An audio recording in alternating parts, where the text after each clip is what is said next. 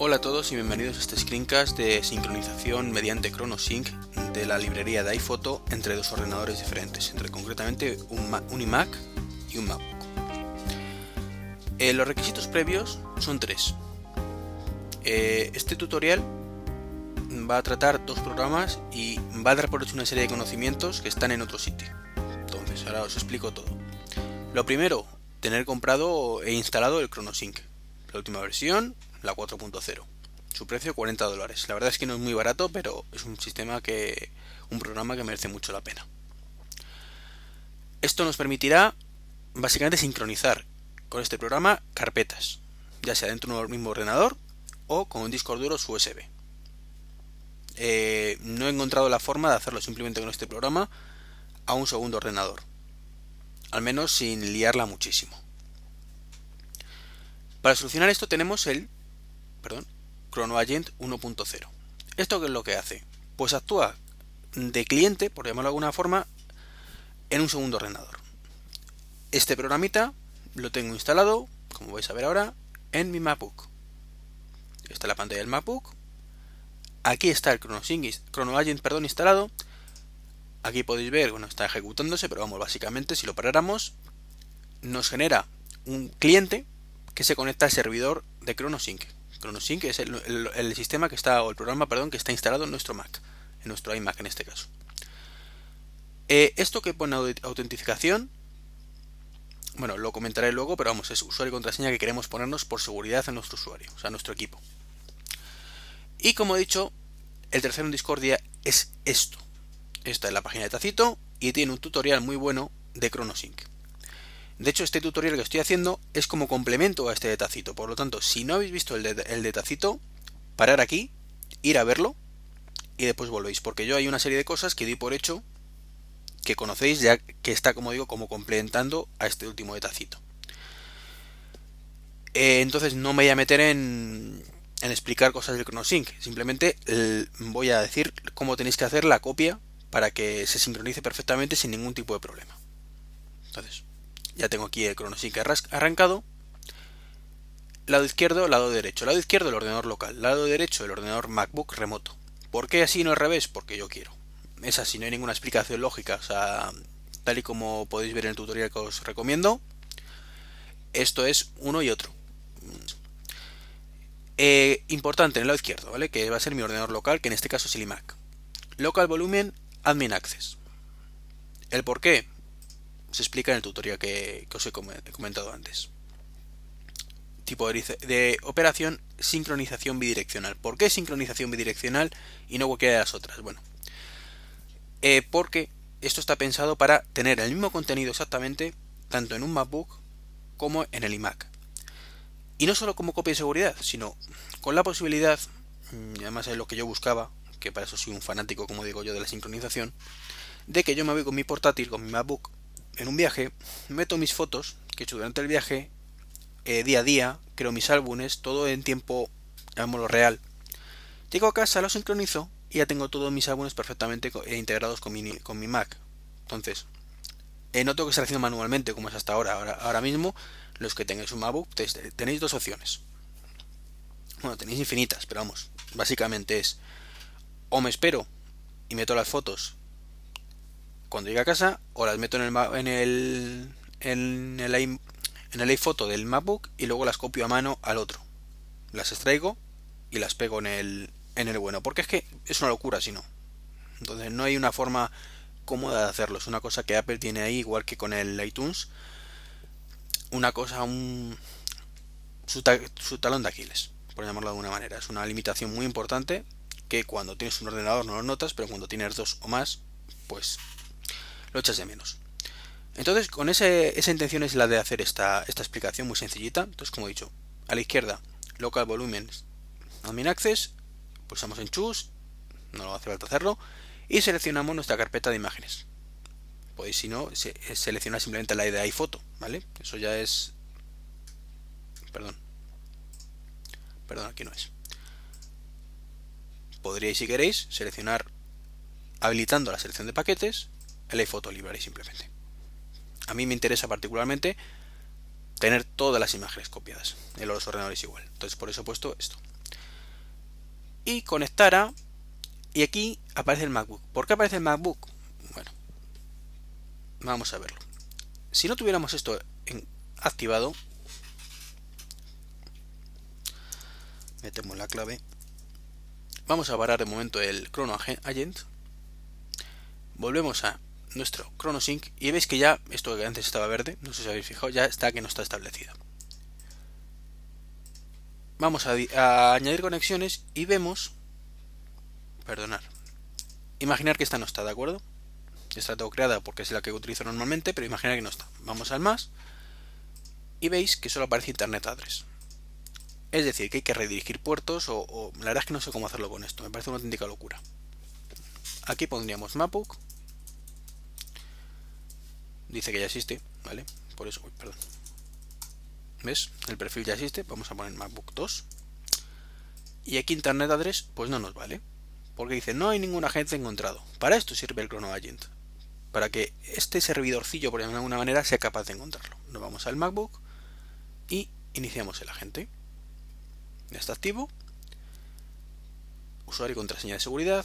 Esto da igual lo que pongáis, que lo va a poner chronoagent arroba macbook de lo que sea. Y el puerto, pues mejor no tocarlo. Aquí tenemos la licencia y, bueno, pues la versión. Esta es la misma versión actual.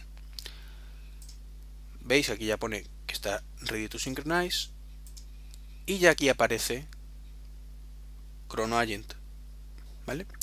El de arriba, el de abajo no sé muy bien qué diferencia hay. Entonces, como no sé, prefiero no deciros lo que seguro que funciona. Quizás el de abajo sabrá sincronizar ese internet, no lo sé. Seleccionamos el de arriba y nos pide un usuario y una contraseña. Metemos el usuario de contraseña que hemos puesto. Aquí. ¿vale? este usuario y esta contraseña lo metemos aquí. Perdón, aquí no, aquí. Testeamos la conexión. Ok, nos dirá que no que miremos que esté mapeado. Básicamente esto es para igualar uno a otro lo dejamos por defecto, tampoco hay que cambiar nada salvo que no tengáis el usuario creado o alguna cosa de estas y veis que ya tenemos MacBook, bueno era 3 bueno me equivoco, era, eh, quería poner dos, pero al final he puesto tres. Da lo mismo. Caso que si cerramos, aquí ahora ya tenemos MacBook y MacBook 3. ¿Vale? Voy a eliminarla por comodidad. Perdón. Bueno, aquí lo de antes. Eh, una vez seleccionado MacBook, Pictures, ¿de acuerdo? Eliminamos el 3 porque no nos viene, no nos hace nada. Y listo. En este caso, yo ya he creado anteriormente la, ¿ves? Sincronizar foto con MacBook. Si lo hicierais desde cero, pues tendríais que seguir estos pasos, ¿de acuerdo? Simplemente he usado uno que ya tengo que funciona y, no me quiero meter en crear uno nuevo, aunque tardaría prácticamente lo mismo, pero así me aseguro que no se me, eh, pasa ningún, ninguno de los pasos. En teoría, con esto podría valeros, pero si lo dejamos tal cual, vais a encontrar dos problemas. El primero, que cuando sincronicéis os va a sincronizar el paquete entero, ¿vale? El, el iPhoto Library como un único archivo. Es decir, en el momento que varíe ese archivo, al menos en las pruebas que he hecho yo, me pasaba eso. A lo mejor he hecho, tengo alguna otra cosa que se me pasa por alto, pero bueno, el caso es que yo tenía este problema. Me lo tomaba como un archivo. De forma que si cambio una foto, lo que hace es cambiar el archivo general y me copia los tropecientos mil gigas de un ordenador a otro cada vez. Eso evidentemente practicidad cero, ¿vale? Y segundo, eh, como va a encontrarse que existen dos archivos iguales en los dos ordenadores, va a decir, oye, que me encuentro esto, ¿cuál cojo? ¿De acuerdo? Que, entonces hay que ir uno a uno o, y... Terrible, claro. Cuando es el iPhoto Library, pues tiene dos opciones. O le dices el primero, el más nuevo siempre, y te tiras eternizando, te eternizas esperando que te copie los 300 gigas de fotos. O si encima habilitas la otra opción que os voy a comentar ahora para que separe el paquete y luego archivo archivo del paquete, pues archivo archivo va a pedir esa autorización salvo que lo, hagáis de una tacada la primera vez. Entonces por comodidad nos vamos a opciones y aquí ves conflictos hay que poner usar el el más nuevo. Antes por defecto viene ask user de acuerdo entonces aquí ponemos por defecto usar el más moderno más nuevo el más actual vamos. Y lo otro es esto. Por defecto viene así en basic veis cómo aparece verdad solo viene esto activado. Pues tenemos que poner custom o personalizado, este es el importante. Diseccionar paquetes. lo seleccionamos. Bueno, dice que pues puede haber un, fallo de rendimiento y, pues bueno, que la podemos liar parda, básicamente, pero hay que hacerlo así. Y bueno, si queréis verificar copia, datos copiados para aseguraros que se ha hecho correctamente la copia. Con esto hecho, pues simplemente dais a sincronizar y sería la copia. Veis que está abriendo todo. Como yo ya lo tengo sincronizado, pues va a tardar escasamente un minuto. Pero ahora veremos qué lo que ocurre cuando hagamos algún cambio, que tarda un pelín más, tampoco mucho. Más que nada porque el cambio que voy a hacer va a ser mínimo. Pero suficiente para, para enseñaros lo que, lo que quiero mostraros. Hay una cosa que es muy importante. Y os lo comento ahora mientras esperamos. Y es que tanto el iPhoto original como el final esté cerrado y que no hagáis ningún solo cambio mientras hacéis la sincronización. ¿Vale? Es importante, y bueno, que esté usando la misma versión. Son tres factores muy, muy, muy importantes que hay que tener muchísimo cuidado. Esto no ocurre si hacéis simplemente como, bueno, simplemente, para lo que está pensado con NoSync además, como copia de seguridad a un disco duro USB. Eh, simplemente le decís, oye, muéveme lo que tengo aquí allí y, punto. Con lo cual vas a tener siempre la última versión y, no va a haber ningún problema. ¿Qué pasa? Que aquí tenemos un problema, es que vamos a poder utilizarlo en ambos sitios. Entonces, eso es un problema. Sobre todo si dejamos el, tenemos el iPhoto abierto, porque el estado de los ficheros no es el mismo. Entonces puede darnos er-, errores de conflictos, me a tardar un minuto 10, no llega un minuto 10 segundos. Entonces, casi no, yo diría que casi más que, recomendación es obligación. Tener cerrado el iPhoto y luego tener en cuenta que según qué versión tengáis en uno y en otro equipo, el cómo trata las fotos varía un poquito. Entonces, sabéis de sobra, y cuando actualicéis la versión con una nueva, que os dice actualizando librerías a última versión. Si tenéis dos versiones diferentes de iPhoto, la podéis liar para también. Entonces, es una cosa que es muy útil, pero mm, tiene su peligro. Entonces, Precisamente por ese peligro que os comento, eh, os recomiendo que no hagáis esto de Schedule, ¿vale? No programéis para que se hagan actualizaciones automáticas. Entonces, cuando queráis hacer un viaje o que hacer tiempo, hacerlo manualmente. Aseguraros de que están cerradas las, dos versiones de la iPhoto, ya os digo, por vuestra seguridad. Se podéis programarlo, pero creo que tampoco... A ver, lo habitual en estos casos suele ser un ordenador principal y otro secundario. Entonces, como casi siempre vais a utilizar el principal, pues de vez en cuando manualmente hacéis copia del secundario y punto. Como copia de seguridad es mejor, pues otros sistemas como, como el que os menciono un disco duro USB. Pero bueno, ya habéis visto que, efectivamente ha hecho la copia, aparentemente. Ahora vamos a, bueno, vamos a abrir la iPhoto y vamos a mostrar que efectivamente funciona la cosa, porque ahora habéis visto una cosa, pero bueno, yo ya tenía la copia hecha. Entonces, pues tan, es un acto de fe, ¿no? Digamos no hay forma de, mirar que efectivamente pues esto es así. Vamos a ver, mirar, tenemos el álbum 15, yo tengo mi, perrillo Coqui, que el pobrecito se murió hace unos meses. Eh, pues últimas fotos. Vamos a ponerle un 2 delante. Vale, hemos cambiado el álbum. Y aquí, por ejemplo, vamos a ver. Ver esta información. Vamos a meterle una palabra clave que se va a llamar perdón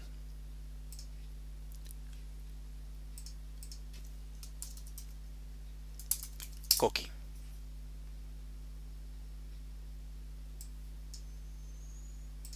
¿vale? tanto a esta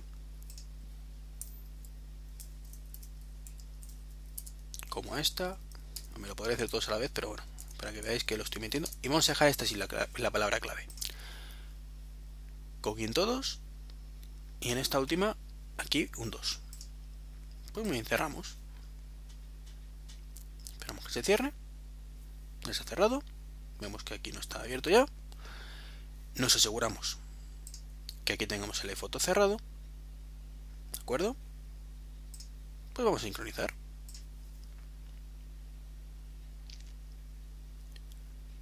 Y vais a ver la cantidad de archivos que además se ven afectados. Que no solo es una... Bueno, se ven las fotos, que evidentemente las copiará la librería. Tardará poquito porque es un cambio mínimo. Pero si añadís una foto veréis que actualiza realmente muchísimas más cosas. Actualiza todas las librerías, la base de datos, tema de caras, de lugares, de eventos. Toda la base de datos que tiene la actualiza con la nueva foto. Entonces tarda un poquito más. De hecho, vamos a ver muy fácil. Hemos visto que antes ha tardado 1 minuto 08 segundos, si no recuerdo mal. Vamos a ver ahora cuánto tarda. Que debería ser un pelín más, tampoco mucho más, pero sí un pelín. Ahora seguro que me hace el lío y tarda menos, pero bueno, efecto demo.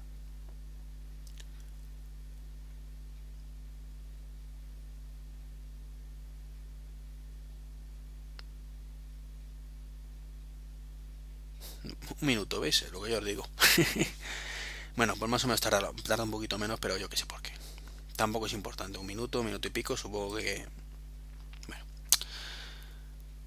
En fin, después de que me haya dejado fatal el ChronoSync, vamos a abrir el iPhoto en nuestro portátil.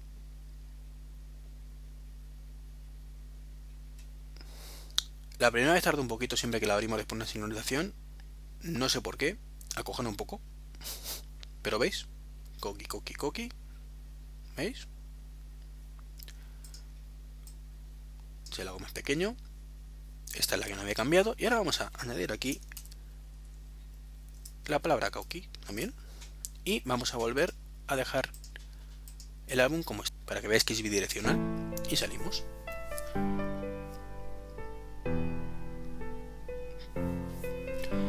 Y lo de... Bueno, ya hemos salido. Aquí también está el iPhoto cerrado. Pues vamos a ChronoSync y sincronizamos de nuevo. Lo de que esté cerrado no lo digo solo por capricho, sino es que me ha pasado a mí. O sea, yo en uno de los, de hecho esta es la segunda vez que hago, es la tercera realmente que hago este screencast, porque la segunda, eh, con las prisas le di a sincronizar y tenía el iPhoto abierto. Pensé que no pasaría nada, y en medio de la sincronización se me ocurrió cerrarlo. Bueno, pues di un error, y cuando fui a abrir el iPhoto desde el portátil me encontré que no había ninguna librería de iPhoto, me decía que, que crear una nueva. Entonces, no sé qué puñetas habrá pasado, pero mis temores, que hasta ese momento eran temores, se han confirmado y es muy peligroso tener el foto abierto. Entonces por eso os digo que olvidaros de, la agenda. La agenda además que, bueno, tampoco la voy a enseñar ahora, eh, luego tenéis en el tutorial tacito. Entonces vamos a ver ahora cuánto tarda. Cambiado es, que depende de, muchas cosas eh, la velocidad, pero bueno. Eh, una cosilla, yo estoy haciéndolo por wifi, ¿de acuerdo? Por wifi N. Lo digo porque si lo conectáis por eh, Ethernet seguramente irá más rápido. Y tampoco, bueno, tampoco es que tarde mucho, un minuto, evidentemente es poco tiempo. Eh, lo que sí es cierto que podréis hacerlo también es conectando el MacBook si tuvierais esa opción en modo target. En mi caso no tengo firewall, con lo cual no es una opción, ¿vale? Pero también sería una solución si queréis hacer esto, aunque creo que es bastante más cómodo particularmente hacerlo así. Vamos a ver el iPhoto ahora y comprobamos efectivamente que se ha hecho hoy la sincronización. ¿Veis lo que os decía la primera vez que abrimos después de la sincronización? Cuando hemos copiado algo a ese ordenador, porque si no creo que es transparente, tarda un poquito más. Y ves, todas las fotos con cookie y aquí el nombre de nuevo, Pues nada, eh, acabo el, este, este screencast. Así que nada, un saludo un saludo, como iba diciendo. Espero que os haya sido de mucha utilidad, al menos de un poquito. El Chrono Agent, no sé si lo he comentado. ChronoSync, sí, lo he dicho, 40 dólares. El Chrono Agent, 10 dólares. Sobre todo si tenéis discos duros y queréis hacer copias de seguridad a menudo.